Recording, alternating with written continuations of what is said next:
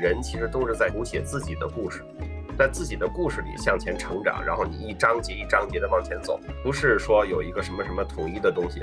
人首先是感性的，就是一定是有些东西得吸引你。内卷不是新问题，激烈的竞争从来都存在。有没有哪件事儿是你年轻时候特别怕的，你现在不怕了？我们是在按照我们自己的心之所向做选择，这个可能是对的。大家好，欢迎收听《为什么是你》，我是翠翠。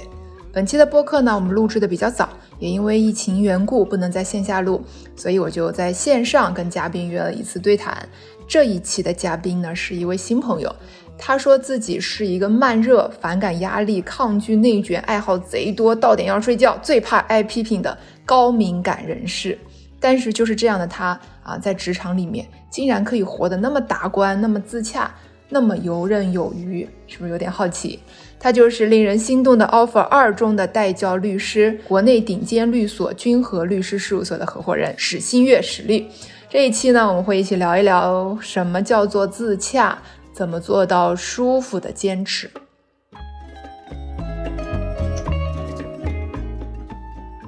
史律跟大家打个招呼好不好？你好，翠翠。你好，大家好。Hello。我跟那个翠翠老师，我们两个慢热的人，今天慢慢聊，慢慢热啊，蹭一下崔崔老师的流量，蹭一下优势星球的流量。那我就介绍一下，今天我们想聊点啥啊？就是也是顺着自洽这个话题聊的，其实就想聊聊说在。就是这几年也都不大确定，然后，嗯，大的环境也都不是很确定，然后我们就经一同经历了好多黑天鹅事件，就想说，就在这种环境之下，那我们每个人还是得活下去嘛，然后还得也得不错的活着，就想聊聊说，怎么样能拥有一种自洽的态度，在不确定的这种大环境下，我们能确定的、自洽的、稳定的这样活着啊。我也准备了一些问题，但是也不拘泥于这些问题里面，然后这个就是。今天想聊的一个话题，然后呢，我们设计了几个小环节啊，这个也是感谢我们优势星球的这些朋友们，其实都特别的热情。我们在这之前呢，问了他们一下，就是我们问用户说，你觉得史律是一个什么样的人？就在你的心里面，最关键的那个关键词是什么？然后我们就做了一个调研，但是我先不告诉史律。答案，我想问问史律，你猜一猜，在广大用户心中，他们是怎么评价你的？我我给你三个词吧，你就你随便说三个词。这个还挺难的，就是我觉得这个题还蛮高级的，是吧？他就是说，你去预测你在别人心目中是一个什么样子，因为我们这个社会现在呢是这样，它这个它的运行方向是反的，就是说。我要发一个朋友圈，我告诉你们我是什么样子。对我这个五一在巴黎啊，十一在巴迪亚，过年的时候在澳大利亚，我要让你们知道我是一个国际旅行者，然后到处都吃好的玩好的，然后反馈给我，你好棒啊，点赞留言，就是说我们这自己是通过自己发出的朋友圈和社交媒体，然后通过朋友反馈给自己，我才知道我是谁。那今天你的问题呢，就是一个反向操作，就是说你已经你已经做了一个民意调查了，然后呢让我猜，我不敢猜，但是呢我希望，我只能说我希望，我希望大家第一觉得我是一个呃好玩或者说有趣的人，如果说有这个评价，那我就很欣慰，我就就就就了了，咱们就可以不聊了，这样吧？挂断电话，拜拜了，挂了吧，睡觉吧，满足了，我我就放心了。我我希望做一个有趣的人。我觉得第一，对自己来说无趣，呃，人生很无聊；对别人来说无趣，是吧？就是说语言无味，面目可憎，对别人来说也是一种负担。所以我希望大家会觉得我是一个呃有趣的人。然后另外呢，我也希望大家呃，我觉得大家可能会觉得我是一个呃，就是说兴趣点蛮多的人。我对很多事情都感兴趣。你说兴趣点多、爱好多，或者说好奇好奇心很强，我觉得我是这样的人，而且我在跟大家交流的时候也是这样的人。呃，还有一个呢，我希望还是我希望，我不知道大家怎么评价，我希望大家觉得我是一个就是实在的人或者说说好听一点叫真诚的人，真诚的人，别装是吧？你是什么样就什么样，然后呢你自己也别装，然后大家在一起呢都都别装，比较自然的一个状态。呃，你自己有的这个像缺点啊、困难啊、烦恼啊，呃，各方面的不如意啊，也大家都可以讲一讲，是也也不用去藏着掖着，然后凹出一个我特别我特别好，我没有困难，我我特别棒的一个人设，呃，没呃没有这方面，所以说我觉得如果大家能够说，我不知道你的答案是什么样，如果说就是说有好玩儿啊，就是说有趣好玩儿，这是一个，然后好奇心、兴趣多，这是一个。然后另外呢，就是一个还比较实在啊，比较比较真诚的一个人。我觉得如果有这三点，如果能踩上呢，我就会非常开心了啊。我多问一句，史律怎么定义“有趣”这个词儿啊？有趣就是说，第一，我自己在独处的时候，我觉得很有趣。哦。嗯。第二，我在跟大家聊天的时候，今天咱们俩聊一场，虽然是隔空的哈，你在杭州，我在北京。有机会我们线下聊一下，包括我跟这个不同的朋友们，有的时候是线上聊，有的时候是见面聊，大家都觉得哎这段天聊的好玩儿。它不光是，哎我了解了你，我收获了一些信息，我我这个知道了一些我想知道的事儿，同时还是一个愉快的过程，嗯，好玩的过程啊，有几个包袱，有几个有几个梗儿，用现在的话说哈，挺好挺逗的，可以回味一下的。我觉得这个就是我我我觉得挺好的一次交流。我比较害怕那种枯燥的交流。就我就想起来是哪本书里面说的一句话，他说很多时候人们其实不太会记得我们具体聊了什么，但是我们会记得我们在聊天时候的感受。对你说的特别好，这就是说给大家一种感觉，就叫什么？用咱们中文说，这叫气场。对对对。英文呢也有这个词儿叫 energy，你释放出的是一个什么能量？你给大家的是一种开心的、放松的、积极的能量，还是说特别紧绷、特别严肃的一个能量？所以不管是气场还是 energy，这就是这就是说的。所以你说的这句话呢，我在我跟很多大的国际律师，这个特别牛的啊大律师交流的时候啊，我作为一个后辈年轻人，我请教他们的时候，他们也说过这句话，就是说别人不会记得你说的内容，但是他们只会记得你给他们的 energy，因为他们英文跟我讲的，就是说他们。就这我们翻译成就是气场，你给人家留下的印象，这个东西它是一个是一个虚的感觉，并不是内容。今今天咱们聊一顿天儿，其实都是闲侃，是吧？对，是的。然后我跟你们说个小事儿啊，就就挺有意思的，就是我不是，就是一开始要去先去把徐丽的微信加到，就是为了拉近一下心理上的那个距离嘛，因为我就就特别担心我慢热。然后呢，我一开始也其实不知道该怎么跟他聊啥，我我我都忘了我聊了啥。然后后来呢，我就发了一个图片给他，那个图片就是一堆大妈在雪地上劈叉，就是各种大妈在雪上劈叉一个一个图。就是我其实不知道怎么接那句话，然后我就发了一个图过去，然后我就想说好，那差不多就结束了，就认识一下。然后过了一会儿呢，史律就给我回了一句话，他说：“我敢肯定，这肯定不是你。”就是你们想象，就是我发那个图是很多农村的大妈包着头巾，穿着棉袄在那儿劈叉，然后史史律说：“我敢肯定。”那肯定不是你，然后，然后我当时就心想说，好了，我说气场对上了，然后就这是跟大家说的一个，对，很多人说笑死，就跟大家说一下我我们的一个前传，一个小传，然后呢，我就开始公布答案了啊，我卖关子卖了那么久，我们问了我们的用户，说史律在你心中的三个关键词。啊，大家分别说的是睿智啊，这个就是我觉得毋庸置疑吧，就是在 offer 里面，其实大家都看到了。哎，下一个来了，幽默，还可以啊，跟有趣也差不多。嗯，幽默。然后另外一个，大家觉得你人间清醒，所以你智睿智和人间清醒其实还是偏理性理性层面多一点，就强大的大脑。然后幽默就是这种气场上的感觉，文武双全啊。真文武双全了。我觉得呢，这个，呃，你刚才说的这个，呃，有趣啊，就是好玩哈。然后呢，这个人间清醒呢，其实大家就是用了一个好词儿。说到底呢，就是咱们实实在在的，别玩虚的。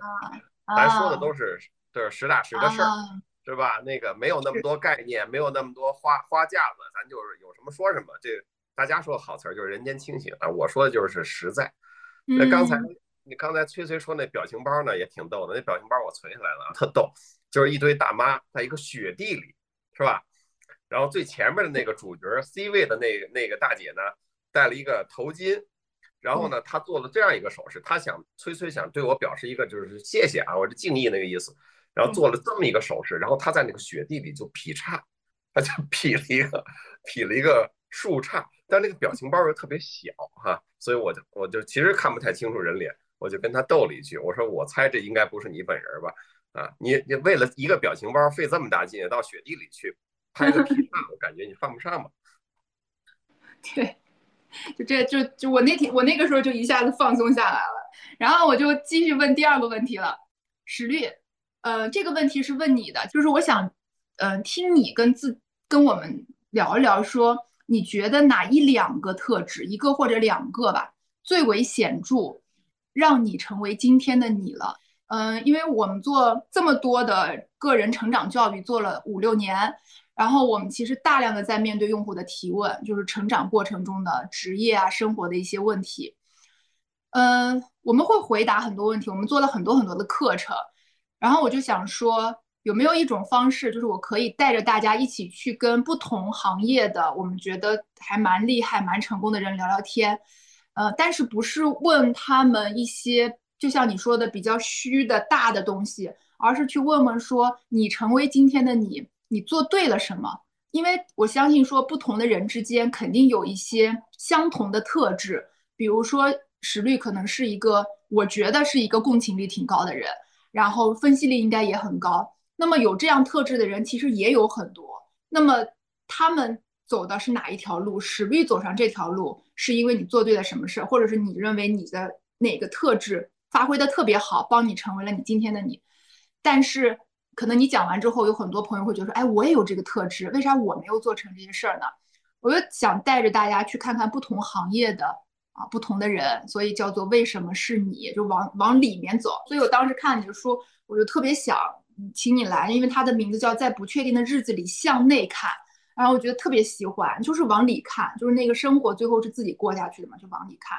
所以这也是我呃用这个题目想问您的一个问题，就是你成为今天的你，为什么是你？当然，一个人生用一两个词儿是稍微有点冒昧了，但还是想说能不能提炼一下，说一两个特质你觉得最为明显，以及能给我们举个例子吗？我其实今天还真的思考了一下这个问题。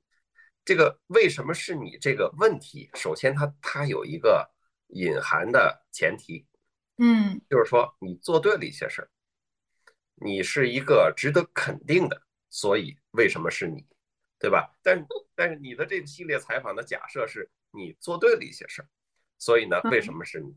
但是这个其实它是有怎么说？就是说你这问题就是带节奏，对吧？我跟我这跟着你的节奏走，就是说。你做对了哪些事儿？所以你看起来是我们觉得你的那些优点啊，或者说你现在这个这个达到的一些这个成绩啊，是我们可以这个大家分享的。但是呢，我们换一个角度再讲，就是说我也可以说，为什么你还不行？我完全可以问我自己这个问题，就为什么你还不行，对吧？比如说我做律师，那有很多很多比我更棒的律师，对吧？不管是从国家的这个立法层面呀、法治层面呀，还是从业务层面呀，然后我虽然是做国际业务的，是吧？国际业务层面呀，啊，或者说挣的钱呀，或者说咖位啊，就是比我强的人有的是。那你就说你和大家分享一些成长和职场的这些所谓的道道啊，你的一些想法，那那为什么是你呢？那我又是不专业的，对吧？我既没有学过成功学、成长学，我也没学过心理学。然后我自己在一个单位待了二十年，我也没换过工作。我们事务所创始人肖律师天天跟我逗说：“你一个从来没有换过工作的人，天天给人讲职场，我们事务所又这么简单，你有什么可讲的？” 我觉得，我觉得他，我觉得他说的也对。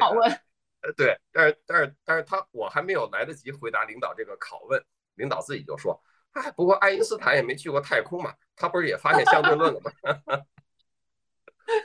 领导自己回答了。对，所以，所以就是说，这个问题它其实是有个预设前提的啊。嗯，那我们就跟着这个预，假设说我们就跟着这个预设前提走，就是大家认识我主要是通过心动的 offer 是吧？呃那个综艺节目，因为那个东西影响力还是蛮大的。那就是说，为什么在那个节目呃之后，呃，然后会有一些人，一些年轻人觉得，哎，我有一些职业的问题想问实习人，我有，我想就是像那些实习生一样，坐在他的办公室，喝他一杯茶，问他几个问题，听听他怎么说。为什么会有这样的呃感觉？其实我在上这个节目之前，我我跟这件事儿是没关系的。就是怎么去，就是说从学生到职场的转变啊，在职场里怎么提高啊？像我们律师是专业人士，你怎么做一个专业人士啊？我一直在做，但是我从来没有想过，我也没有系统的给别人讲过。当然，我不断的在跟我们的年轻人在讲，你应该怎么做好一个律师。所以我觉得这这讲的这个为什么？如果说为什么上了那个综艺节目，大家觉得想跟我有一些交流，呃，我觉得还是刚才说的那个，第一就是说。呃，我始终保持这个谈话，它是一个有趣的，就是它不枯燥，对吧？如果我讲的很干瘪，我有时候也会想，我我们会看到很多行业的大拿，我会想，我请他来给我们年轻人讲一讲，怎么成长，怎么进步，阶梯是什么样的，这个过程是什么样，会不会好？我有时候会想，可能不会好，因为他讲的有点怎么说，太正统，或者说太枯燥了，就听起来不好玩。还有一个呢，就是。呃，就是我这个人兴趣蛮多的，所以我总是会这个说点这个，说点那个，然后这种类比啊或者比喻，让大家觉得呃还还有点意思。另外呢，就是说我还是蛮，就是我还是有什么说什么，这个我尽量做到实在啊，包括在综艺节目上，我也不可能做到百分之百的实在，对吧？是吧？什么都说出来，那也不可能说出来也播不了。但是呢，就是在大家懂的这个层面上，尽量的。尽量的做到一些实在，就是说你要说为什么播了一个综艺节目之后，大家愿意跟你交流？如果这个问题是这个，那我我猜是这个，但我猜是我刚才回答的问题的答案。但是如果你说啊，为什么你成为现在的这个样子？我觉得这个问题其实可以不必探究了，因为每个人都不一样，嗯，每个人都不一样，大家的成长环境啊、呃机遇啊、特长啊、思维方式啊。为人处事都不一样，那这里边有有什么共性的东西呢？其实就是说，最近一年来哈，我在和很多这个年轻人在交流中，我也想提炼一些共性的东西。我想，因为我其实这个接触不少客户，他们都是特别有钱的人，对吧？我们的客户都是特别有钱的人，我也接触，就我的同事们很多大律师，牛的不得了，大律师，他们既成功又专业又有钱，对吧？我想从他们中间总结出一些。共性的东西，然后在我们这个优势星球分享给大家。后来我发现没有哎，没有一个我说出来，哪怕三条，咱就不说一条，一条太单一了，咱说三条，所有成功人士，所有有钱人都具备的三条特质没有。嗯嗯，就是就是特别不一样，就是特别不一样。所以，我们今天你你问我，我我是 nobody 嘛，对吧？我就是个小土豆，这个这个只是上过一个综艺节目。我们把首富都弄来，比尔盖茨、巴菲特啊，马爸爸这个，马爸爸那个都弄来，你问他说到底是为什么？我觉得他们自己可能也说不清楚。有些个人的因素，也有些环境的因素，也有些运气的因素。这个事情就是我可以讲为什么是我，就是说个人的成长的经历，这可以说。但是你就说这事儿有多少可以借鉴的？我说出来之后，大家觉得啊，这个这这个这个事儿，就是但但至少就是说，呃呃呃，你可以说让大家听起来有一种很很满足的感觉。哎，就刚才你说的，我跟他这个特质有一点一样。哎，他说的这个东西我也有，所以大家有一种哎很满意啊。今天我获得了我想要的，啊，我跟那个一些我觉得还不错的人啊有一些共同的东西。但是有这些东西就够了吗？嗯。不是的，因为每个人有自己的人生故事。我们说到底就是人其实都是在谱写自己的故事，在自己的故事里向前成长，然后你一章节一章节的往前走。呃，不是说有一个什么什么统一的东西。包括比如说，我现在回看二十年前，呃，二十岁出头的我，我去看当时我给自己设定了一个什么道路吗？我给自己设定了一个什么目标吗？然后我是沿着这个东西就一直。呃，忠于这个道路去前进的嘛，其实也不是嘛，你不是都是走一步看一步的嘛，啊，走到什么山唱什么歌，呃，都是都是这样的。所以呢，呃，我觉得，呃，这就是我的体会吧，就是今天我很认真的思考了为什么是你的这个话题，但是我嗯得出来的呢都是呃支离破碎的结论。嗯嗯，有有可能对很多人来说有点治愈的，就这个答案有点治愈啊。虽然对大部分用户，我在想说，可能哎呀，我本来想拿个小本本记一下，然后结果啥也没记着。史律刚才给了我们一个呃不叫答案的答案，叫做为什么是你？史律说不知道，就是没有固定的答案。我觉得也挺有意思的。就我们经常在各种各样的社交媒体，哎，自曝一下，也包括我的社交媒体吧，就经常会看到说啊。做到这三点怎么怎么样，或者是呃那个什么看过了很多大咖提炼了这三点，然后这三点就能怎么怎么样。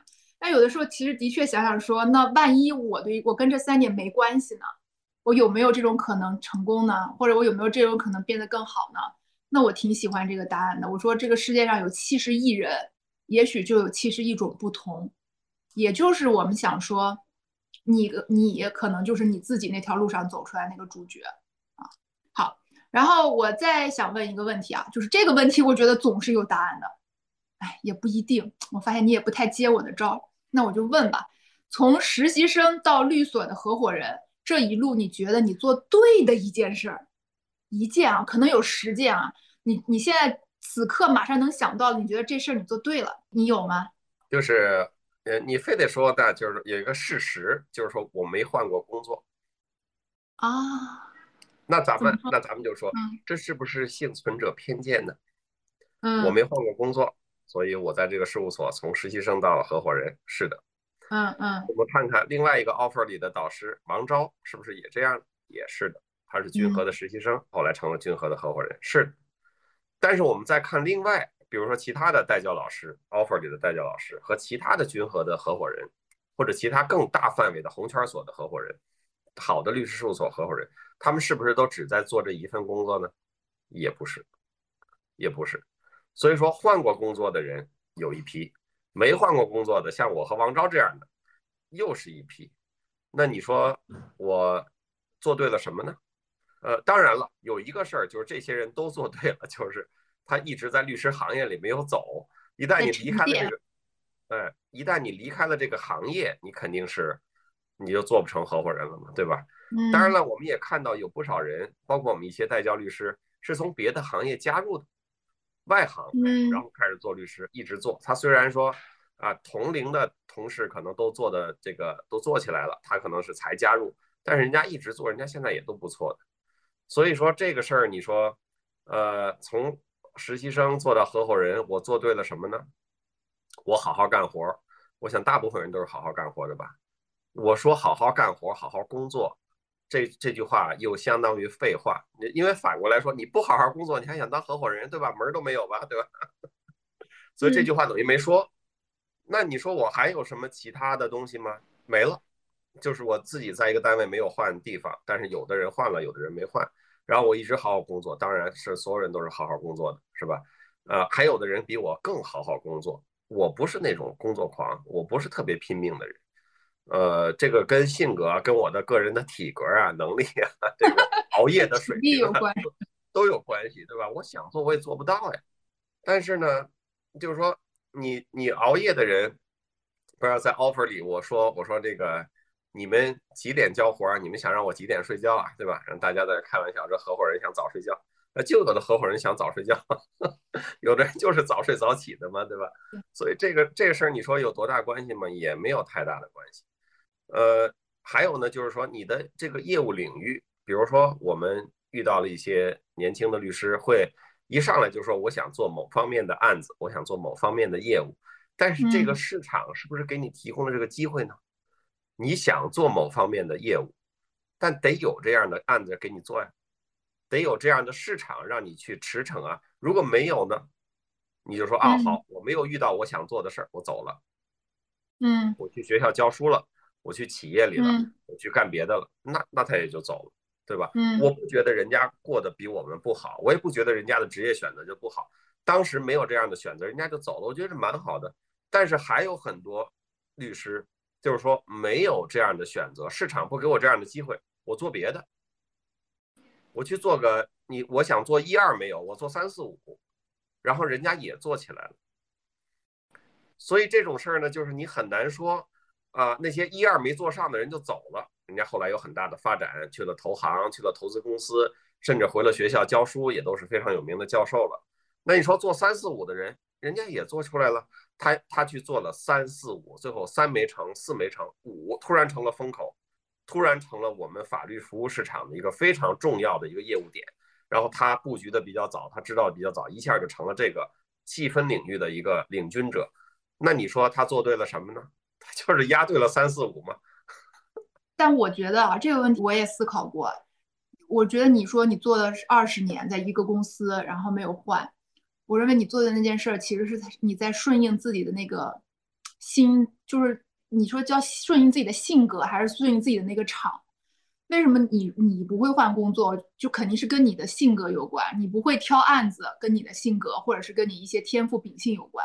因为我也是一个在一个公司做了十一年才出来创业的，创创业了五年，所以在我创业之前，我在一家公司也没走过。当然，我后来就在想说，这个是不是就代表说这就是好的事儿？它不是，但是呢，它代表对可能对我们这种人是对的事儿。就是我我我也经常想离职啊，那个时候啊，就是工作不顺遇到困难，我说可能想离职了八百次，但我都没离职。我那时候就在想说，如果我现在这个困难我没有解决过去，我是不是换一个工作都是一样啊？就是他他可能不是那个外在环境的问题，他可能是我自己本身就还那个修炼不够的问题。所以我就说好，我就把这坎儿过去。那把这坎儿过去之后呢，哎，你那个 level 又往上走了，你又有新的挑战，觉得挺有意思的。然后再遇到挑战，就就这样一直下去。所以我觉得我们是在按照我们自己的心之所向做选择，这个可能是对的。那你说那些？来了一两年，你不给我案子我就走，然后那可能就是那种对新鲜或者对自己的那个想要东西特别笃定，或者我有有一些朋友每两三年换一份工作也不见得不好，我觉得他们就是在追求一些特别新鲜的感觉，然后那些新鲜的感觉会激活他这个人，但是可能我们反正我会希望一件事情越往深里走越扎实，然后这个会让我踏实，会让我被激活，所以。可能做对的那个事儿，我在想啊，就对每个人来说，对每个小有成就的人来说，那件事儿不是说你留下了还是没留下，而是你有没有知道自己就 follow your heart，跟着你的心往前走。有人说说，因为你们俩都是摩羯座，懒得换工作。今天最终的答案为什么是你？因为是摩羯。对。那我就再问这个吧，就是顺着刚才话题问回来。你在书里面写过，你说你有一百次，我刚说我有八百次啊，都说了点。你有一百次想换工作的念头，但是你一直没换，是为什么？我觉得这些这个问题，可能很多我们的听众是想知道的。对，我觉得因为所有的职场人，我觉得基本上没一个八十次也有一百次，所有啊，无一例外。我认为，刚才你其实你帮我总结的，我觉得还蛮有道理的。可能就我都没有看到这一点，就是说，你说我所在的这个环境，我所在的这个工作，呃，就是说比较适合我个人的性格呀、个人的这个各方面的取向啊、价值啊这些东西都是比较配的，我觉得是的。那么，原来我做另外一个那个喜马拉雅的职场节目的时候，就是另外一个嘉宾就说说你没有换工作，就是因为你幸运呢，那。就是就是你你赶上了嘛，就是你这都。各方面都跟你合适，我说的确是，我要我要承认，就是说幸运和运气是在，呃，在人生中是很起很大的作用的，呃，但是呢，我在做一个大学生的时候，我也在不同的律师事务所，在不同的单位的法律部也都实习过。我之所以选择这个工作，就是我觉得这个工作跟我气场合，我在这个办公的环境里，我见到这个事务所的人。我看到那些领导、那些大咖们，我就想我要成为他们那样。我喜欢在这个环境里办公，所以这个也是，这也不是说纯靠运气，就是我我经历过，我选择过。这也就是我为什么经常跟年轻人讲的，你得去实习，你不要天天在学校里琢磨着我能找一样什么样的工作，你去看看，你到那儿到那儿的到处都去感受一下，什么才是符合你的气场的这样的一个环境，这样的一些一群人，这个其实还是蛮重要的。但是呢，对这个这个幸运的确是啊，幸运是，呃，是存在的。所以说，我觉得你刚才替我总结的，呃，还是蛮好的。那我觉得这个的确是，呃，但是从总的来说，我没有换工作，就是说其实有这么几个机会啊，一个是说二零零五年到二零零六年，就是我工作三四年的时候，大量的外资的事务所进入中国。嗯，当时我有不少的小伙伴换工作了，他们换工作的工资都是直接就是两倍或者三倍，这样。但是呢，这个对年轻人来说是个很大的诱惑，因为当时房价也是正在高涨的时期。我现在说起来，大家会觉得啊，好便宜，那会儿北京房子才一万块钱一平米，但是对于当时的人来说，那也是很贵的，你也不想出手的。然后有很多的新闻媒体在说，这个房价不可持续的，中国房地产就是泡沫。啊，到现在涨到十万、十五万了，对，但但当时，但你永远都不敢出手的，所以当时对年轻人来说就就很大的诱惑啊，一下你就工资就翻番了，或者三甚至是三倍了。但对我来说呢，一个是我不太喜欢那个呃，就是说纯外资事务所的环境，因为那个给我一种感觉，就是说它是一个不是不管它是华尔街所还是伦敦所，你北京的办公室是它一个边疆的办公室，你是在一个边疆。然后这个边疆嘛，一旦它遇到风吹草动需要减成本的时候，你第一个就是被裁的第一个就是。结果这个事儿其实，在零八年、零九年金融危机的时候就应验了啊，很多北京的外资事务所的办公室，要么是关掉，要么就是呃大面积的缩减办公面积、裁人或者搬到更远的一个地方啊。就是我们就开玩笑说，过去那些在上海的外所，过去都在静安，都在南京西路，后来全搬到张江去了。这就是当时的 当时的这个情况。呃，我我不太喜欢那种环境。另外呢，我这个人是一个很很喜欢，就是说大家关系很好的这么一个环境，这个对我来说很重要。就是人跟人之间有一个很良好的环境。呃，这个当然挣钱也很重要啊。当时我的收入，我觉得虽然没有外资所高，但是我觉得还不错了，对我来说还不错。但是呢，更多的是我这里有很多的我的同学，然后我有我也交到了很多的朋友。然后当时我在事务所里还负责编一本这种人文类的杂志，非专业类的。我一直想做文学，想做编辑。我觉得有人出钱让我编本杂志，我也不需要拉广告，我也没有业绩压力，白编是吧？咱们讲话白 编，干嘛不干呢？然后我还啊，我还很喜欢踢球，当时事务所还有足球队，然后我们有很多的这种足球的训练和比赛，我觉得太开心了。有朋友，有杂志，有足球，我还需要什么呢？这这个这就你说的，这对我来说，这是什么事儿都对的。我只能说这是一个运气，就是说君和这个事务所很讲人文精神，很讲文化氛围。我又是一个非常哎上这条道的人。我们的的确有同事不上这条道的，就是说这扯这些有什么用啊？咱就说挣多少钱呀？咱就说那个对吧？这个年终奖能不能多发点儿？你们天天在那干嘛呢？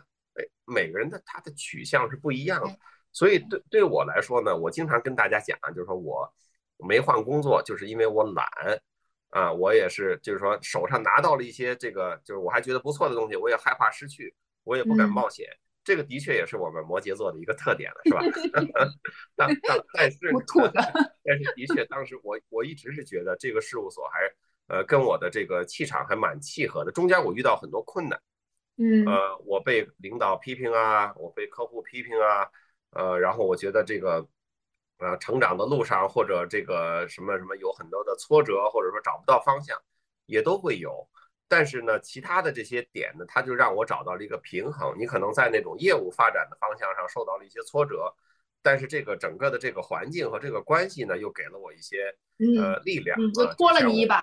嗯，对对，呃，我到到现在都是啊，有业务做业务，没业务我就管事务所的大家的事儿啊，有事儿干我就 有业务干我就干业务。没业务干，我就干所务，或者说我能够兼容啊，我就干点这个，干点那个，我都蛮开心啊。这这就到现在，就是说这么多年我都是，就是当我是一个小律师的时候，我是一个年轻人的时候，让我干这些事儿，我也是。我们其实律师吧有这么一个毛病，我在书里也写到，就是我们事务所干什么事儿都要记个暗号。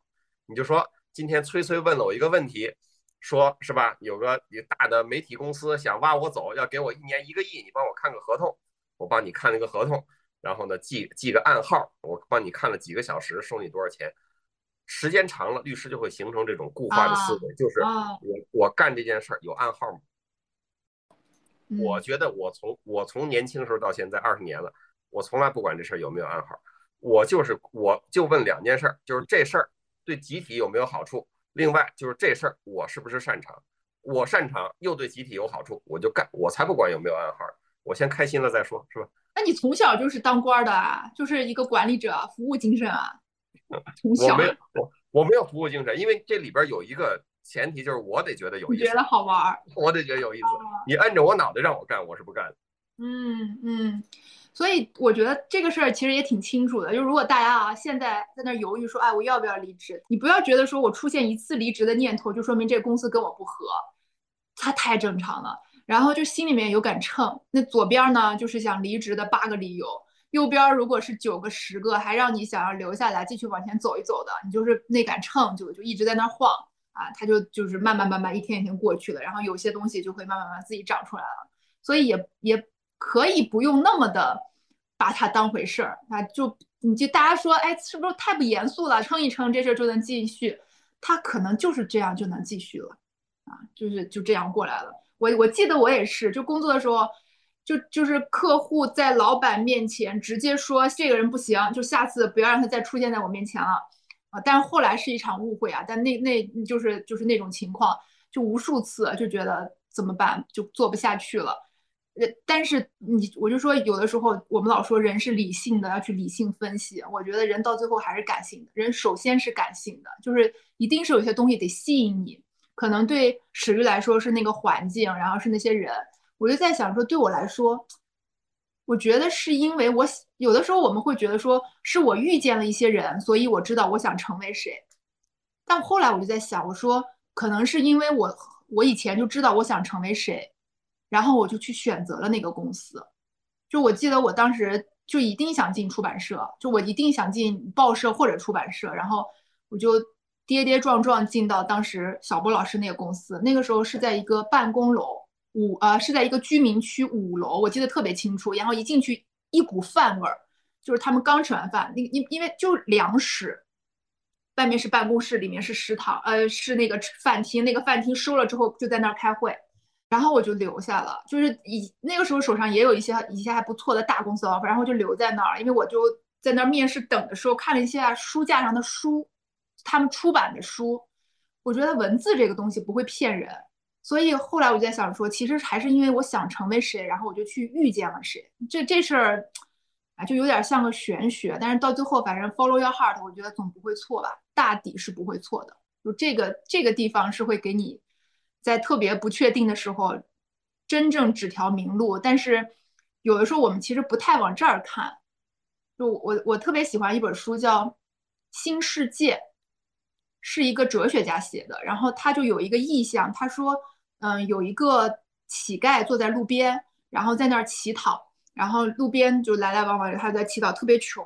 然后过了一会儿呢，就有一个智者来了，就跟他说，你你就看看你屁股底下坐的那个箱子。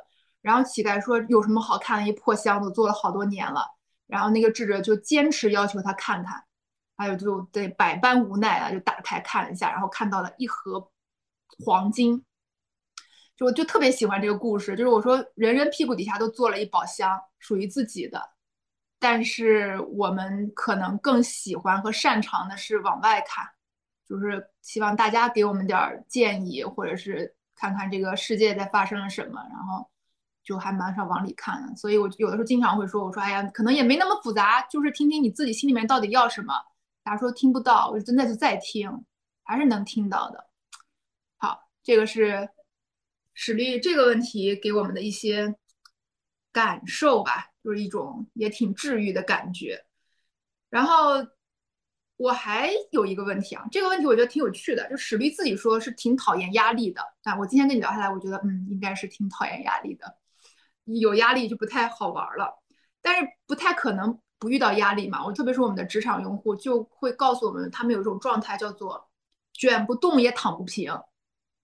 就是这这六个字，我觉得相当之精辟啊！就躺不平也卷不动了，但是但其实还是挺焦灼的。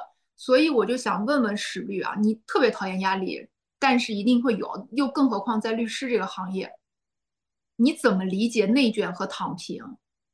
然后你怎么处理压力的？这些小办法分享分享给我们，应该大家还是挺挺想听的。卷不动是真的卷不动了，卷不动啊！我觉得这个还好。因为别人比你卷的更更卷，是吧？他一分钟卷三百六十下，你一分钟卷一百八十下，那你肯定卷不动。呃，这个是有外界的因素，卷不过人家嘛。但是躺不平呢，这你就得自己找找问题了。躺平不需要别人，你就躺平就好了，躺得平平的。这是两个问题。躺平不需要借助外力啊，卷不动我，我理解，我也卷不动啊。就是说，我们律师界是吧？有啊，这个呃，创收啊，好几千万的律师啊，这个甚至像什么半个亿的律师都有啊。一个人带着团队，一年能干半个亿的业务啊。然后这个，我估计过过些年，加上通货膨胀哈，我们律师界出现一个亿的啊，这个王一亿、李一亿。张一亿都是呃这个呃这个都看得到的啊，这个但是呢，你说这卷嘛卷好卷，那卷不动就卷不动嘛，人家卷一个亿，你卷不动就卷不动嘛，无所谓嘛。但是呢，这个你躺平，你说我躺不平，那你就是我们听过那个童话是吧？豌豆公主，豌豆公主为什么躺不平呢？她老觉得那个二十张床垫子底下有个豌豆，硌着她的腰了。那你说这是什么问题呢？这就是太敏感了，是吧？太敏感了。咱们说那个是是日本哪个作家来着？是那个什么渡边淳一是吧？有个本有本书叫《钝感力》。钝感力，嗯啊，虽然渡边淳一这老头有很多那种呃直男癌的各种各样的毛病哈，但是他这个概念还是对的，就是说你得你得钝一点。咱们中国话讲就是皮糙肉厚，你得皮实一点，你不能成豌豆公主。嗯，比如说现在就躺平了啊，我还躺不平。那这问题就是就从自己身上找啊，所以说咱们分开看，卷不动不赖你，躺不平自己的问题，是吧？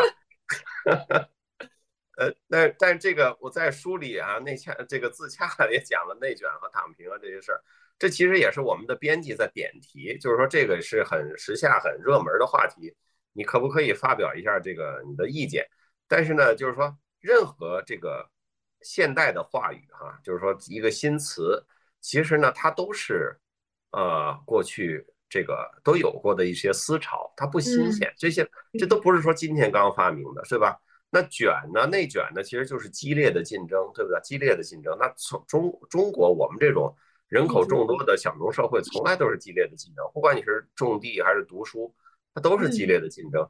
那躺平，那我们中国历史上躺平的那简直简直太多了，对吧？虽然。什么什么明朝散发弄扁舟，从李白到苏轼到各种，全是躺平，是吧？这个庄子啊，佛教啊，这个各种，全是在教你如何舒舒服服的、心安理得的躺平啊。今天就觉得啊，我听一个词儿内卷，就怎么怎么样，好像是我们新遇到的新问题。内卷不是新问题，激烈的竞争从来都存在，尤其是在我们这样的国家，资源缺少，人口众多，然后躺平也不是新问题啊。我们无数的。这个先贤无数的达人哲人，呃，那个卷不动的时候，他们都躺平了，而他们还留下了无数躺平的诗篇，让你可以躺着读，这就是自洽。我跟你说，这躺平，我见过最牛的一次啊，就是说一个例子。我有一次，我有一个小房子要装修，好多年前了，然后呢，我找了一个那个就是朋友的朋友，也算我老乡吧，然后呢，河北人，我们祖籍是河北的哈，他他他装修。然后呢，他那个刷那个天花板嘛，他踩着那个台子去刷天花板刷漆。然后呢，那天我正好是中午，我去到那个房子，我看看装修装的怎么样。我发现他躺在那个刷天花板的台子上，就其实那是一个踩的的一个平台去刷房顶的，他躺的平平的。我进去了，他就起来了。哎，我说，哎，我说这个东西睡着舒服吗？就因为很窄嘛，就我我的意思就是还不如睡地上呢。他说这个地上啊东西太多，你呀要想中午真正休息好，他用纯正的就是河北方言说，就得拼着，必须得躺着平着，就得挺着。哎呦，我当时觉得你说的有道理。就算在这样的一个工地的环境里，我也要找到最平的那块板儿，躺的平平的，嗯，我才能休息得好。所以这哥们儿给我很大的启发，就他这个拼着，我觉得我到现在都记得，二十年了，挺治愈的。对，嗯，现实版躺平，对，躺的特别平。那你你你对我们的这些朋友们说，他就是焦虑，他也想躺平，他是真的卷不动了，但是呢，心里面又挂记着，咋整？这个刚才您说了一个词儿，就是说叫焦虑嘛。啊，焦虑也是一个新词儿，它其实说的就是一个从古至今都有的东西，叫发愁。嗯，就不知道为什么，就现在一说焦虑，好像就高级了。就我是一个现代人的发愁，我就叫焦虑。嗯，但是呢，这个自古的人都发愁，对吧？屈原也愁，司马迁也愁，孔孟都愁，皇帝也愁。就是说，我们又说到说相声了。说相声里有一个绕口令，是吧？叫十八愁。十八愁说天也愁，地也愁，啊，这个狗也愁，猪也愁，牛也愁，羊也愁，都愁。嗯，就其实就是发愁嘛，发愁其实就是焦虑的意思。但是你去看这里边的所谓十八愁，它都是人带给他的，啊，就是天愁什么不下雨，地愁什么什么，然后呃猪愁老在那个粪坑里滚，啊什么这个那个，其实都是人的主观色彩。所以说，不管是发愁还是焦虑，嗯，它是什么呢？它说到底是一个人的主观的意识。为什么？就是说。我们唐诗里也说说人生不满百，常怀千岁忧。我们每个人都活不到一百岁，但是我们操心的都是一千年的事情啊。我们就是一个中国，你在啊杭州某个社区，我在北京某个社区，天天就是上班下班这么一人。我们天天关心的时候是国际大事，贸易战呀、疫情啊、美国的总统啊、中期的选举啊、英国又脱欧了吧？那这事儿跟我们有什么关系？就是离我们太远的这些事情。所以说，就是焦虑是人生的本质，焦虑是我们作为一种有思维这种独特的思维方式的生物必然产生的一个东西。所以我们不要对这件事儿觉得这个啊很奇怪，是很奇怪。就像我们需要吃饭睡觉，然后呢，我们跑久了腿会疼。呃，然后这个这个电脑打多了手会疼一样，焦虑就是我们这个思维自然会产生的一个东西，它不是它不是毛病，有焦虑才对了。我也焦虑啊，对吧？我我焦虑好多事儿，明天我有好多事儿呢，好要开会啊，这样那个，怎么弄啊？这个都焦虑。呃，就就其实就是发愁嘛，发愁就是对你无法控制的，或者还没有到来的，或者不确定的事情。有一种无法掌握，或者说能不能如你愿的这种感觉，嗯，我们就因为有一种如要要如我愿的这个要求，你才会有这种啊，就就所谓焦虑感。我也焦虑，所以我焦虑的时候，我就会想，这个事情都会如我愿吗？不会的，嗯，都在我控制范围之外。嗯，这个事如果就真的砸了的话，怎么办呢？好像怎么办也不怎么办，没事儿。既不违法，也不犯罪，也不会减寿命，也不会怎么样，最多就是嗨，怎么砸了呢？嗯，也 也也也就如此而已，也就如此而已。所以说，对于对于过去的事儿，我们就很少焦虑，我们更多的是焦虑未来的事情，呃，发愁是吧？呃，你说古代人，那这这焦虑是现代人的特征吗？现代人焦虑，古代人也焦虑，但是呢，古今有一个重大的区别，就是。很多古代人哈，就是他可以安放他的焦虑，他怎么安放的呢？他靠的是第一，靠的是宗教，啊，就是说啊，这是上帝啊，或者说就是我就是还有来生，或者受苦了没关系啊，或者我受委屈了有上帝，上帝看着呢，或者来生我会得好报。宗教是一种安放，还有一个什么安放呢？就是等级社会，你就是奴隶，你就是贱民，你焦虑个啥？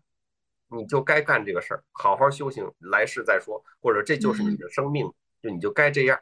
人家就是贵族，是吧？那你也就不焦虑了吧？但是现在我们的这个社会之所以大家焦虑，跟古人是一样的，但是焦虑是多了啊。对，但是焦虑是安放不了的，宗教没了，但大部分人都是无神论。你说让你信一个教，说你有来生，你有个上帝，你很难，因为科学无法解释。你说，你说。啊，你就该是这个命啊！你说不对啊，人人平等啊，我凭什么该是这个命啊？所以说，你知道人人平等是一个特别好的理念，但是我们现在很多的焦虑就是来自于人人平等，嗯因为人人平等，凭什么马云那么有钱？对，对吧？凭什么我是一个打工狗，他还在那说我九九六是福报？凭什么？对吧？所以就说这个人人平等造成了这个焦虑。我们在人格上，在道德上是平等的，但是我们在生活上，在咱们的银行存款上又那么的不平等，所以会产生这个焦虑。就是说，焦虑自古至今有人类那天就有焦虑，原始人也焦虑，打不着猎，采不着果子都焦虑，但是他有办法，他有地方放。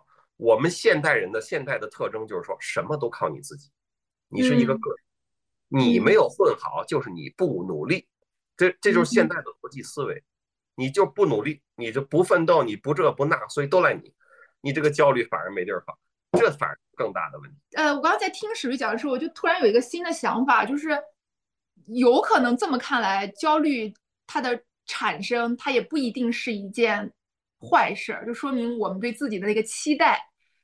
也许比现实的稍微高了一点儿，但是他至少是有期待的。就我觉得我是想要到这儿，然后我现在还在这儿，所以我有点焦虑。我对那个未来的事情还有一些想要的东西。那可能我们换语言这件事情，就是就是语言所抵及我们的世界所抵，所以不妨把它换成另外一种积极的说法，可能对我们的影响就不一样。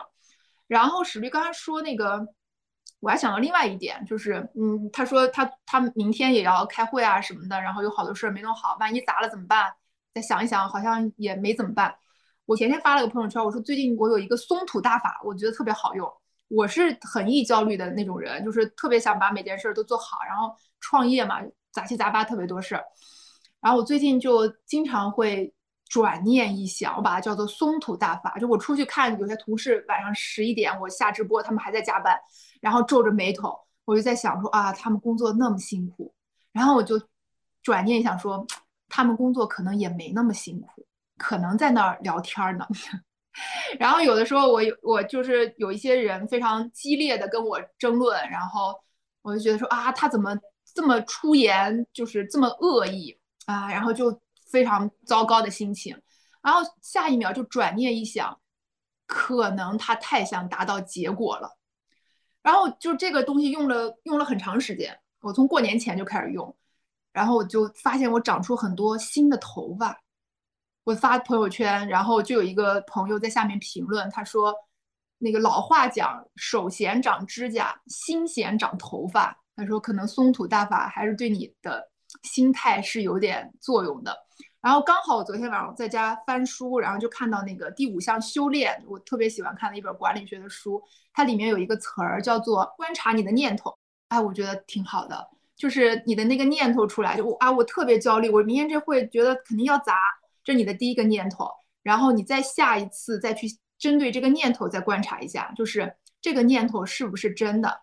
是真的，这个会开完砸了的话，你就彻底完蛋了嘛。然后他把它叫做悬挂意识。就是把你的那个意识挂在那儿，挂一会儿，先别管它，就挂那儿，你看一会儿，然后可能就不一样了。这个是你刚刚在那儿说的时候，我就有这个意向出来，我觉得嗯，还挺有意思的。对这个，其实如果说用宗教啊，或者说用一种这种内心的这种，包括瑜伽啊，包括这种各种的修行的方法，你可以看他讲的叫，就是说你的什么是第一念，什么是第二念。比如说，我现在正在安静的看书，然后有个电话进来打搅了我。我觉得，呃，我接了这个电话，有有个电话响，你听见了，这是第一念。你接下来想的就是太讨厌了，烦死了，这就第二念，对吧？但是呢，如果我们就是从我们法律人来说，咱们就把它降维，降维到一个好理解的事儿，我们不用去宗教啊，说第一念、第二念去想，就说你这是一个事实判断，还是一个价值判断，还是一个感受判断？嗯，就其实判断就是三件事嘛，对吧？事实就是电话响。然后呢，你有一个感受判断，我心里很烦；然后你有一个价值判断，太讨厌了，嗯，你的心情就不好了，嗯。所以就是说，不管是从宗教的说，我们保持在第一念，不去那个第二念；然后呢，或者说从我们这种法律人的分析思维，咱们就看事实，电话响了接呗，电话响了接呗，这就是事实。嗯，电话响了啊，我不高兴了，这是感受，太讨厌了，这就是价值。是吧？所以就是说，人我们今天人的很多问题，就是因为我们大脑超级发达，就是因为我们大脑超级发达，我们才创造了这个世界，才从跟地球上所有的生物本来都是一样的，变成了一种万物之灵，然后今天创造了这个璀璨的世界。我们有伦敦，有纽约，啊，有北京，有上海，我们有特斯拉，有什么什么宇宙飞船，我们还能上火星，就因为这脑子。但这个脑子因为超级发达，所以我们就会想未来，一个是想未来，还有就是想自己。嗯，然后就会有不断的有在这种事实判断之外，就有呃第二念、第三念各种的价值呃价值判断和感受判断。这个就是我们可能需要呃稍微在在不重要的事情上会把这些东西要降到最少，就是少做价值判断，少做感受的判断，就是用用那种悬一点的话说，少做第二念，就是什么样就是什么样。所以说，我们的大脑的超级发达是有好有坏的。今天我们所有的这种焦虑啊、不爽啊、各种各样的压力啊，包括心理问题和这种头脑精神的问题，都是因为我们大脑超级发达造成的，对吧？我们超级发达就是两个地方，一个是有有自我意识，还有未来意识。自我意识就是说，比如说你给那个猫脑袋上贴一个胶条，嗯，上面写一个小傻子，你给它放在一个镜子前面，它就会。它很它很别扭，但是它看到这镜子，它不会去从把这个胶条摘掉，因为它无法认识到这个镜子里的猫就是它自己。嗯，啊，就说明他没有自我意识。啊，我据说大猩猩是有的，你给大猩猩脑袋上贴一条，贴一结石贴，呃，大猩猩一照镜子发现有一贴，它就摘了，这就说明自我意识。啊，我们人就自我意识非常成熟，就是我，我怎么样，我从哪里来。我要到哪里去？我是谁？这是哲学的三个命题，是吧？对，也是每个单位的保安的这个根本的三问：谁？从哪里来？你要到哪里去？这就一回事儿。就这些问题就让我们焦虑。还有呢，就是我们有未来意识，我们都知道我们会死的。对，我们都知道我们的生命是有限的。我们都知道，当我们过了，比如说二三十岁这个最佳的婚恋和生孩子的年龄之后。再去婚恋和生孩子就会有困难。我们都知道，如果我们过了二三十岁的这个工作的最黄金的年龄之后，我们四五十岁再进入劳动力市场，再去工作的时候就会有困难。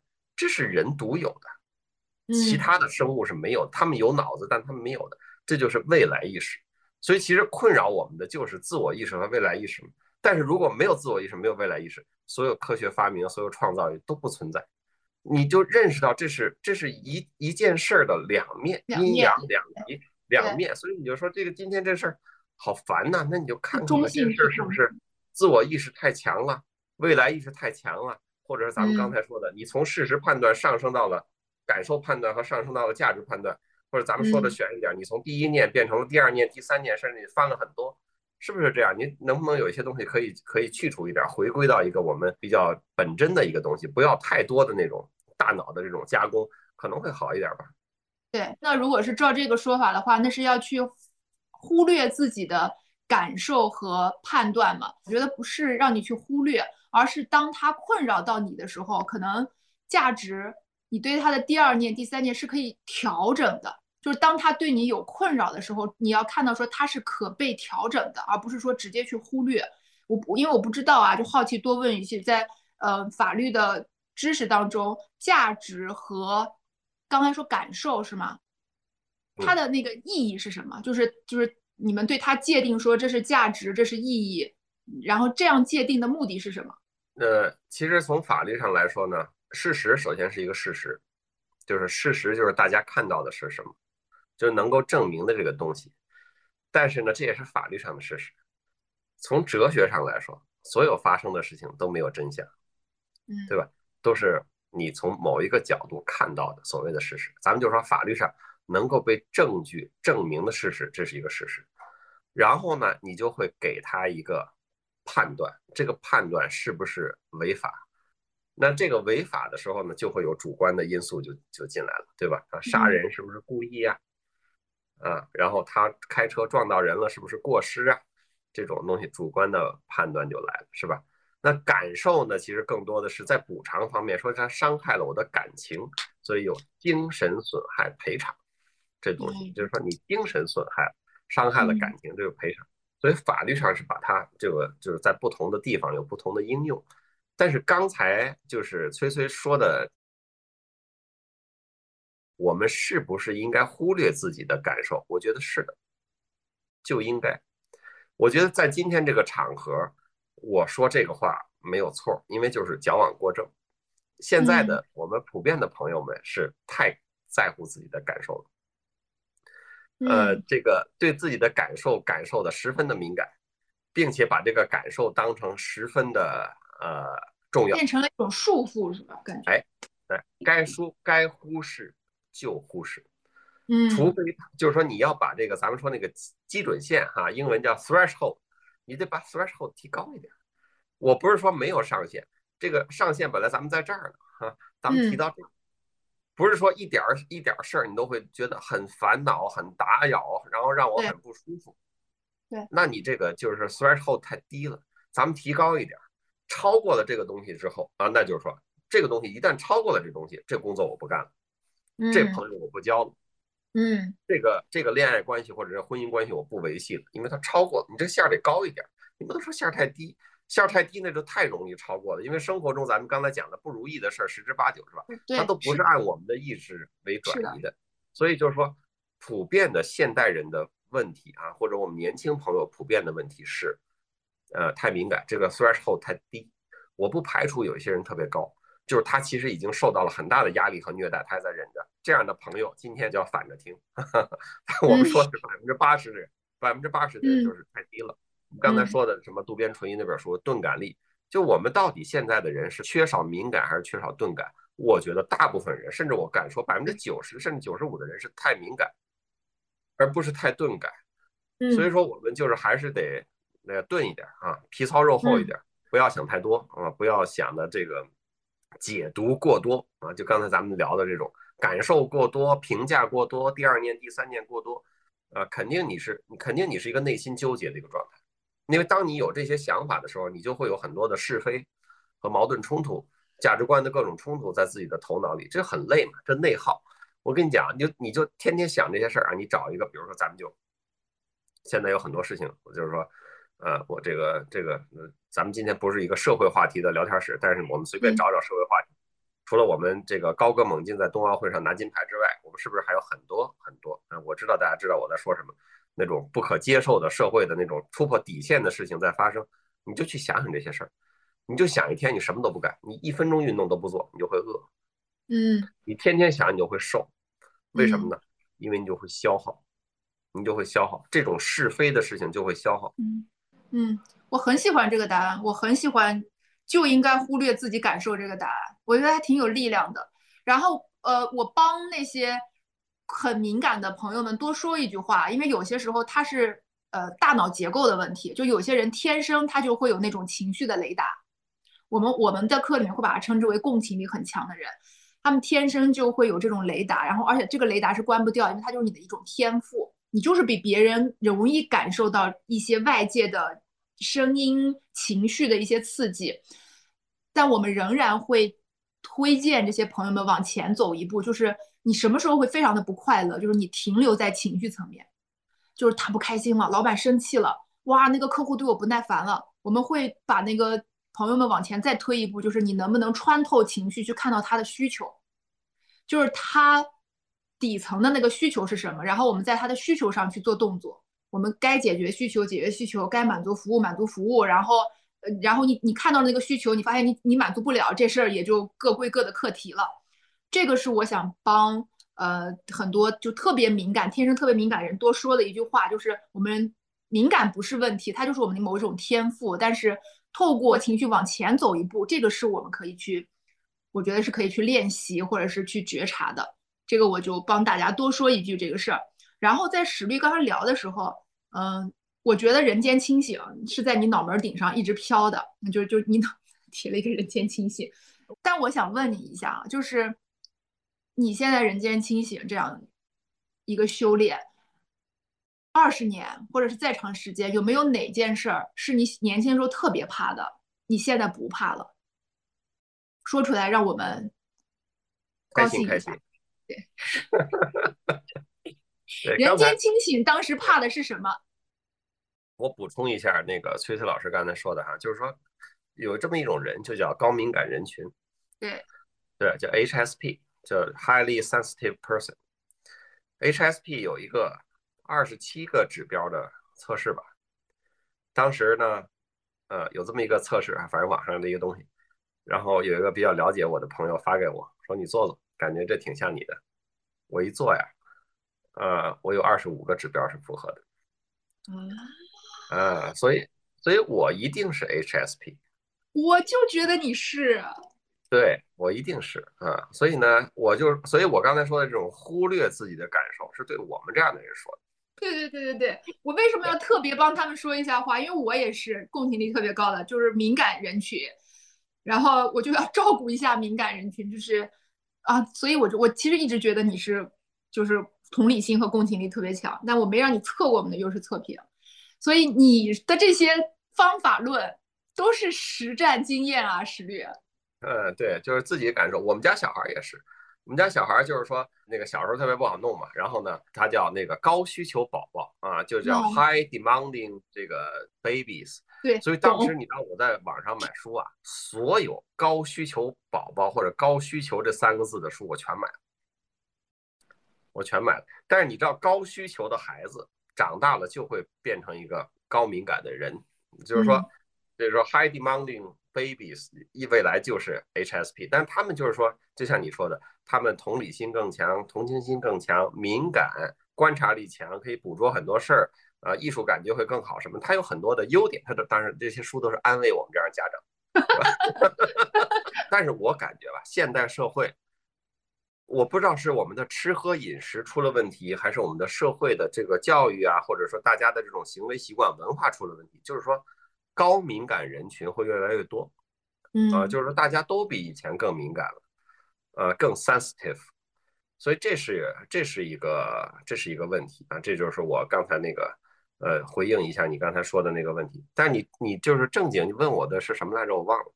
我就知道你忘了，说出来让我们高兴一下。就是现在人间清醒的史律，当年怕的那个东西哦，现在不怕了。对对，这个事儿特别明确。我当年特别怕挨批评，哦，我特别，这也是高敏感人群的一个特征，对吧？对对对对对对对。而且大家也知道呢，我这个小孩呢，我是我是个男孩子，但是我这个男孩子呢，我从小不淘气，就很多男孩子很淘气，嗯，我不淘气，所以我挨说就挨得少，我比同龄的男生挨说挨批评挨得少，但我是那种不好管的，就是说我特别有主意。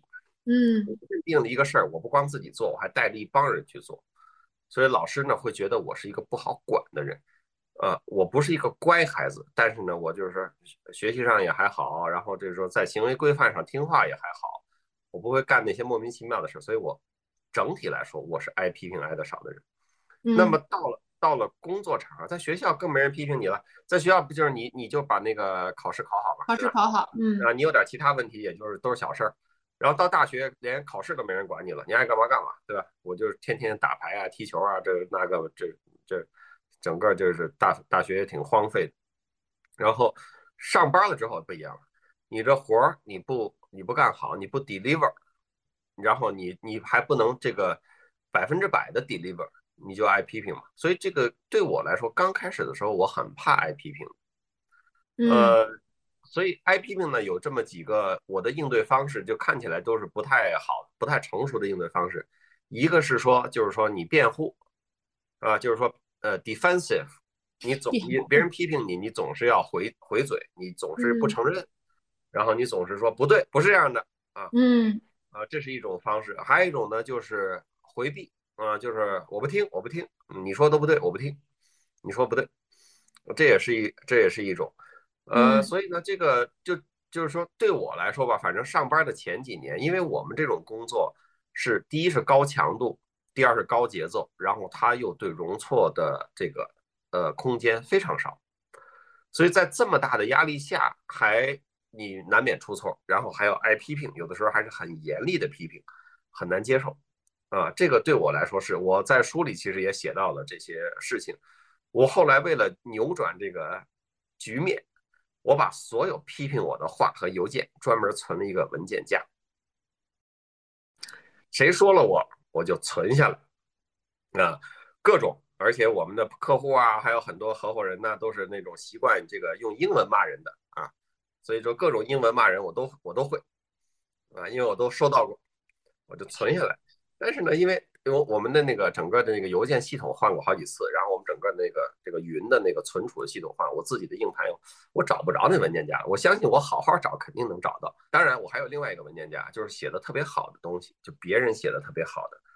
呃，英美的律师写的特别好的一个备忘录，写的特别好的法律意见邮件，我都存下来。这个叫我们的 Bible，就我的圣经。嗯，好好学，好好看。一个好的一个范文的 folder，还有一个呢就是挨骂的 folder 啊，这个就是常看。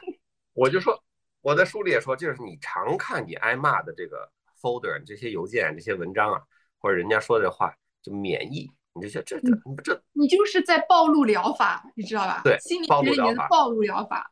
我我有的时候也会这个，呃，不高兴了，我也会怼人。现在更成熟，就是说我我这事儿我真的想怼你一下，那那就是战术性的怼你一下，是吧？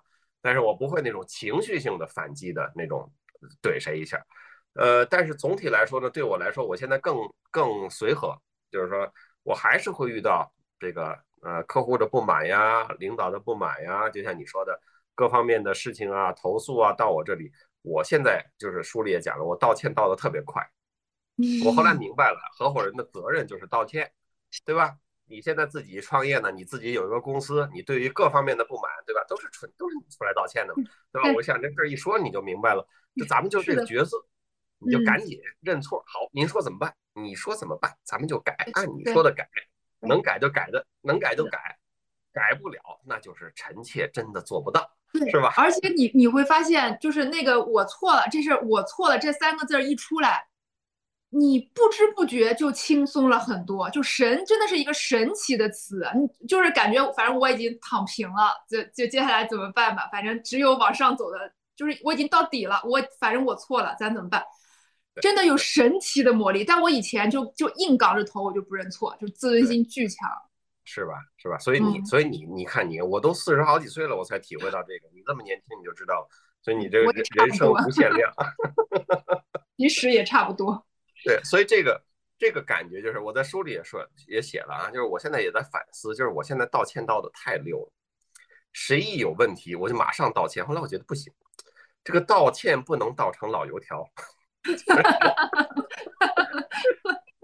还是要要真诚的道歉。道歉，你就是说，就是 apologize，你还是得真诚一点。然后你真的觉得你有可检讨的地方，你再说。你不要上来就成了一个道歉的机器人儿啊！人家一不满意你就道歉，这个太呃，这个太不真诚了。所以这个就是反正是矫枉过正，我又得往回拉一拉。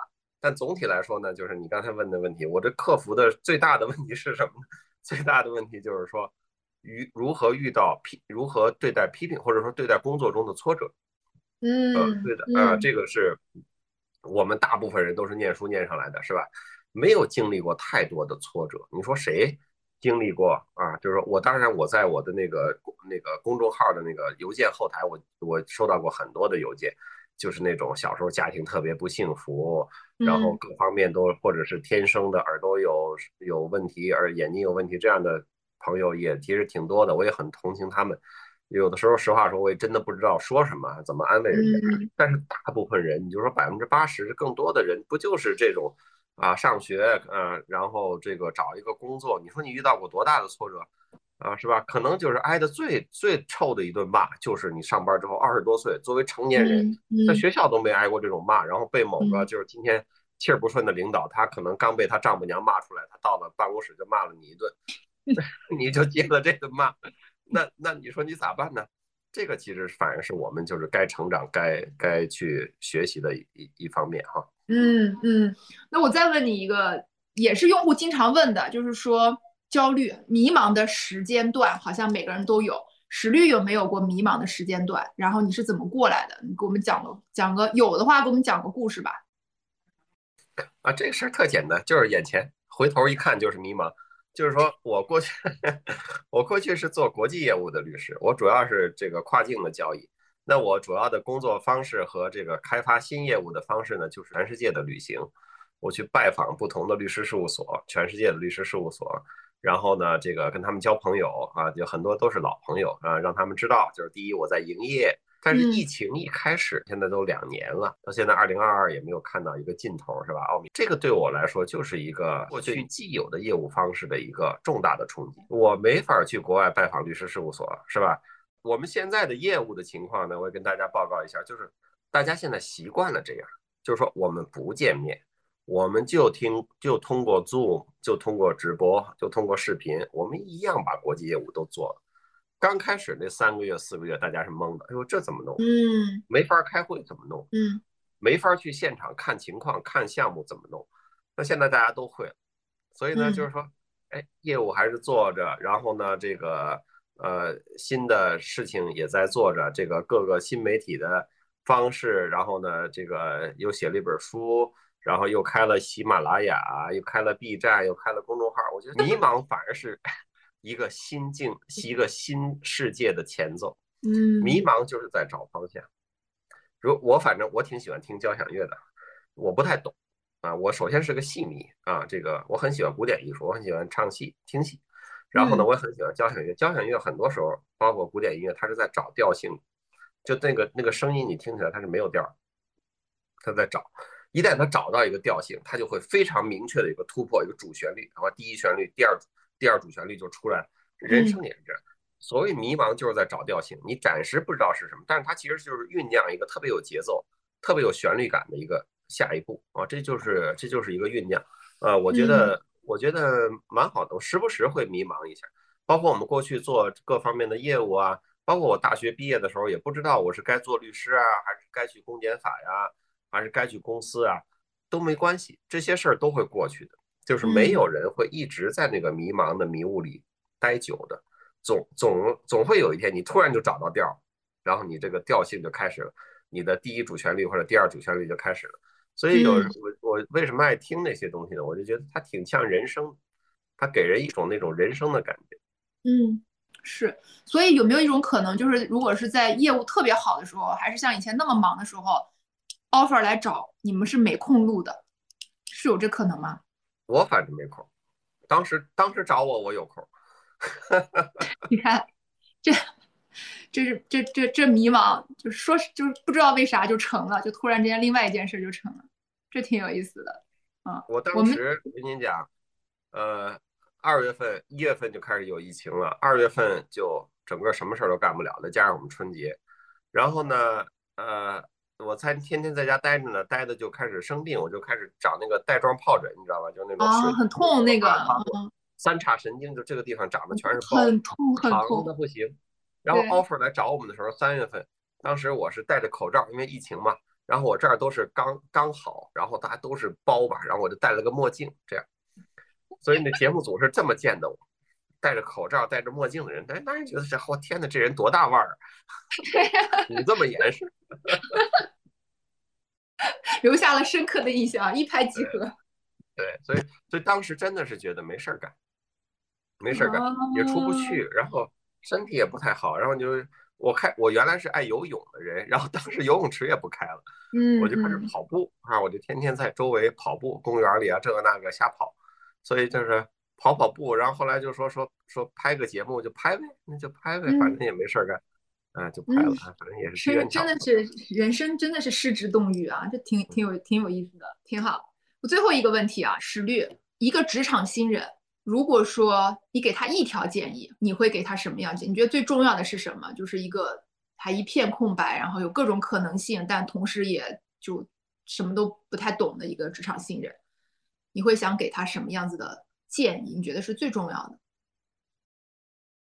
呃，这个这个问题其实，呃，呃，很多事情都很重要。比如说，我我就觉得，就是作为一个职场新人，你的努力工作、认真工作很重要。你不能说我前几年工作就开始摸鱼划水，然后像史新月一样四十多岁老油条啊，然后明天有会也不着急。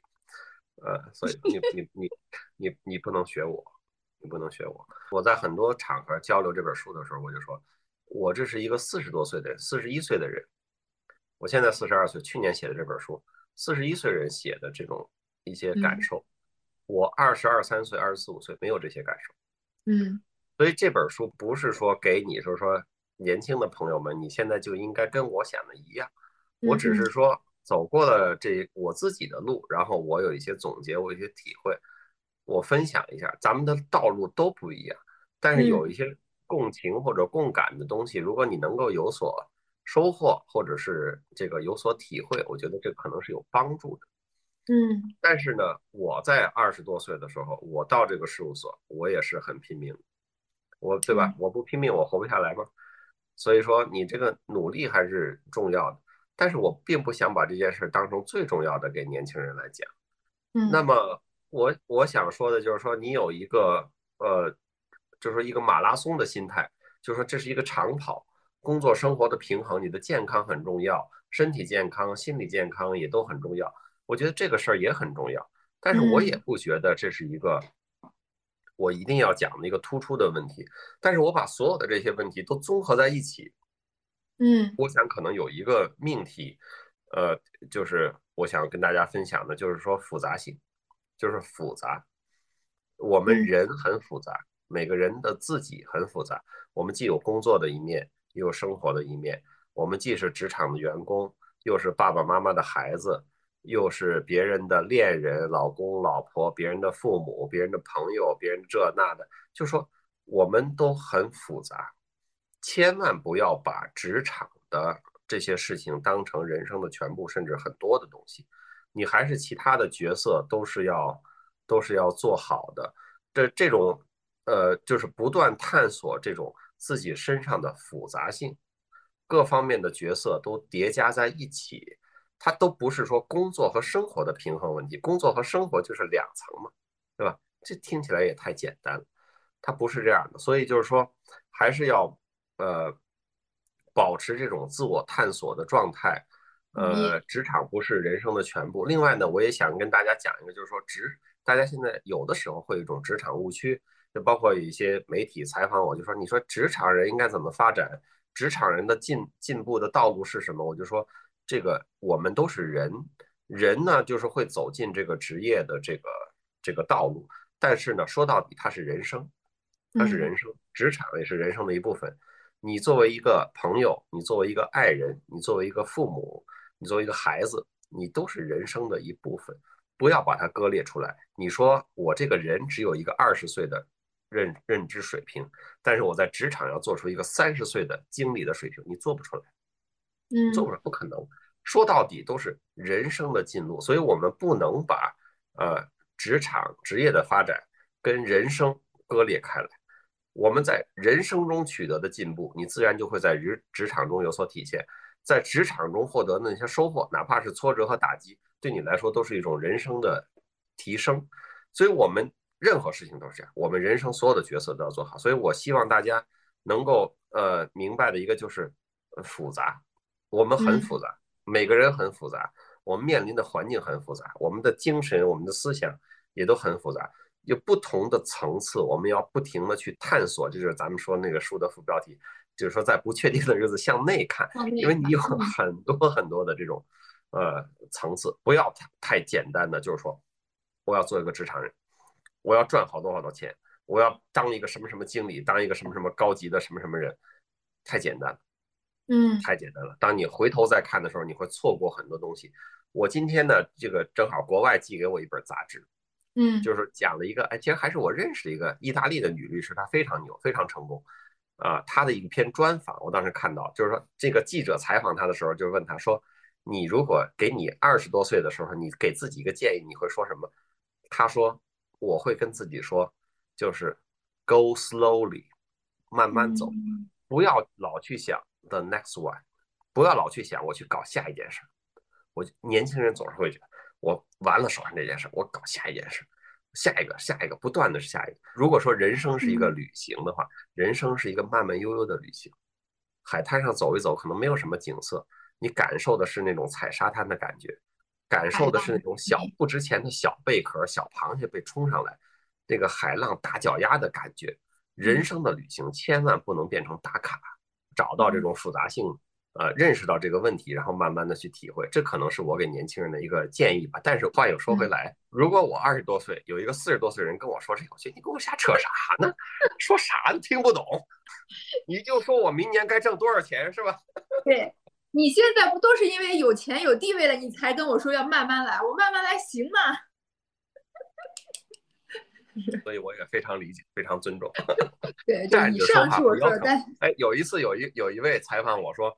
那你是不是觉得那个就是别人说你站着说话不腰疼？我说对，但是我还要说，我就想让你听听站着说话不腰疼的人在说什么，听听没坏处吧？对对，就期待有一天也是这样。你刚刚说那个就是不断的去体会那个复杂性，我还挺有同感。我昨天就是 在讲课，然后就一学员问说，其实我们经常有学员就问说，我呃我有个机会要升职，但是呢，我觉得自己还没准备好，要不要？呃，我特别多时候老老遇到这个问题，然后我一般回答问题都还是再多问几个问题，然后再给一个答案。但是但凡遇到这种问题，我都跟他说去拿下那个职位，就升上去去做管理。我说我不是为了只看说我是到了管理能拿多大业绩什么，我就说因为做管理这事儿，就你往上走一格这事儿呢，它就是人生一种新的体验，就是它会让你开始。知道说，原来我的上限不只是我以为的那个上限，原来我还能处理更复杂的人和事，因为你没办法，你就给推上去了，你就得处理人和人和事儿的这种更复杂的一些一些乌七八糟的东西，然后你就要去白天搞完团队的各种各样擦屁股的事情，晚上才能坐下来自己，然后你就得被迫为了不太累，然后去想各种各样的规则，然后就说都要去，我说但是我真的不是为了什么功利，我就是想说你把职场。和工作当成你人生的一部分的话，你就会发现每天这儿发生的事情，它就是你人生的一种体验。所以我就让就大家去，我说你先定位再成为，就先去了。去了之后你会发现不一样自己。我是挺认同，因为我我算是有那么一点工作狂的，一点点啊，一点点工作狂的那种性格。然后是但是呢，我就所以我就一直在有非常强的求生欲，就是也想好好活着。就是，那就把工作变成人生一部分，看它到底能给我的人生带来什么丰富的体验。我我其实我接着你刚才说的这个，我其实也很同意啊。就是，呃，什么事儿机会摆在面前的时候，要拿要拿住，要拿住。一万年太久，只争朝夕，摆在我面前了，我绝对要抓住，这个我不会漏的。对，呃，这这这会儿别犹豫，就砸了就砸了，无所谓嘛，没干成没干成，对吧？比如说我也是在，比如说我们的行业协会里，啊，或者是一些这种呃这种联络的这种跟律师业务没关系的一些事情，也会找到我，那我就会想这事儿不是特别的，跟我的业务啊什么没关系啊，你说有什么实际的效果吗？也没有，但是我没有接触过这个领域。我没有做过这些协调的工作，或者管理的工作，或者跟大家打交道的工作，我就试试，我看看这些人都是什么样的人，然后我看看这些工作我可不可以做好，哎，我就试了啊。有些事儿我是能做好，有些事儿我也不能做好，你就知道自己的这个，对吧？你的这个这个上限嘛，你的所谓的 limit，你的这个范围在哪里？我觉得这都蛮好的。你要是不经历。我我们更多的时候说，这个人后悔都是后悔什么呢？都是后悔你没做的事儿，很少有人说我做了什么事儿后悔的啊。这大部分人还都是比较靠谱的，这都是没做的事儿。所以该抓住的机会要抓住，该行动要行动。原来我也讲过，就是说行动是治疗焦虑的最好的解药。你天天在那焦虑，你就不如去干一件事儿，开始干了你就不焦虑了。然后当然还有一句反过来的话，我现在也老在这说。就是说，比较就是焦虑的弹药。就是你想焦虑吗？好，你就去跟别人比一比。你比较，你马上就开始焦虑了，是吧？所以说，行动就是解药，比较就是弹药。所以你想，你想不焦虑就行动去。你想焦虑一会儿，你就去比较去。我跟你聊完之后啊，虽然在这之前我隐隐觉得是这样，但我跟你聊完之后，我有一个感觉，我我瞎说啊，我觉得。史律今天最让我感到治愈的一点是，史律是一个求生欲特别强且效果显著的高敏感人群代表。鼓掌，朋友们，鼓掌！我说的好吗？怎么讲？怎么讲？讲一讲，我再鼓掌。就是因为你本身是一个高敏感人群嘛，所以你的忽略感受，你为啥要忽略感受？是因为你的感受本来就是多的，你的那个雷达本来就是开着的。但是这件事情是让人有压力的，所以你在用一些方法论和你人生的体会和行动和理性层面的拆解，去消解那个感受和情绪给你带来的压力。所以我才说你的求生欲特别强，因为那个高敏感带给人的那些，呃，对，那个压力和那个焦灼你是活不了的。对，其实是很是很大的。然后，所以我说你求生欲特别强，且效果显著。就是我听到你说的很多方法，我是心底里面竖起大拇指，就是它是能治愈我，或者是我非常认同的，因为我也是高敏感人群的代表。然后我觉得，所以说是效果显著的高敏感人群。然后。这个是我理解的自洽。自洽，我认为不是说我对这个世界没有任何感受，给你讲的一些道理，而反而是自洽，是我见过了一些，我不能叫悲惨和黑暗，我见过了一些不那么尽如人意的事情，但是我仍然热爱这个世界。我觉得那个是一个比较好的自洽的状态，是我从你身上得到的，你你给我传递出来这样一种感觉，所以我特别特别的。感谢史律，好，谢谢啊，谢谢，咱们下次线下见啊，期待见面，拜拜拜拜拜拜，谢谢你了，辛苦了，谢谢，拜拜。感谢大家收听本期的为什么是你，我是崔崔，欢迎大家订阅我们的节目，下期见喽。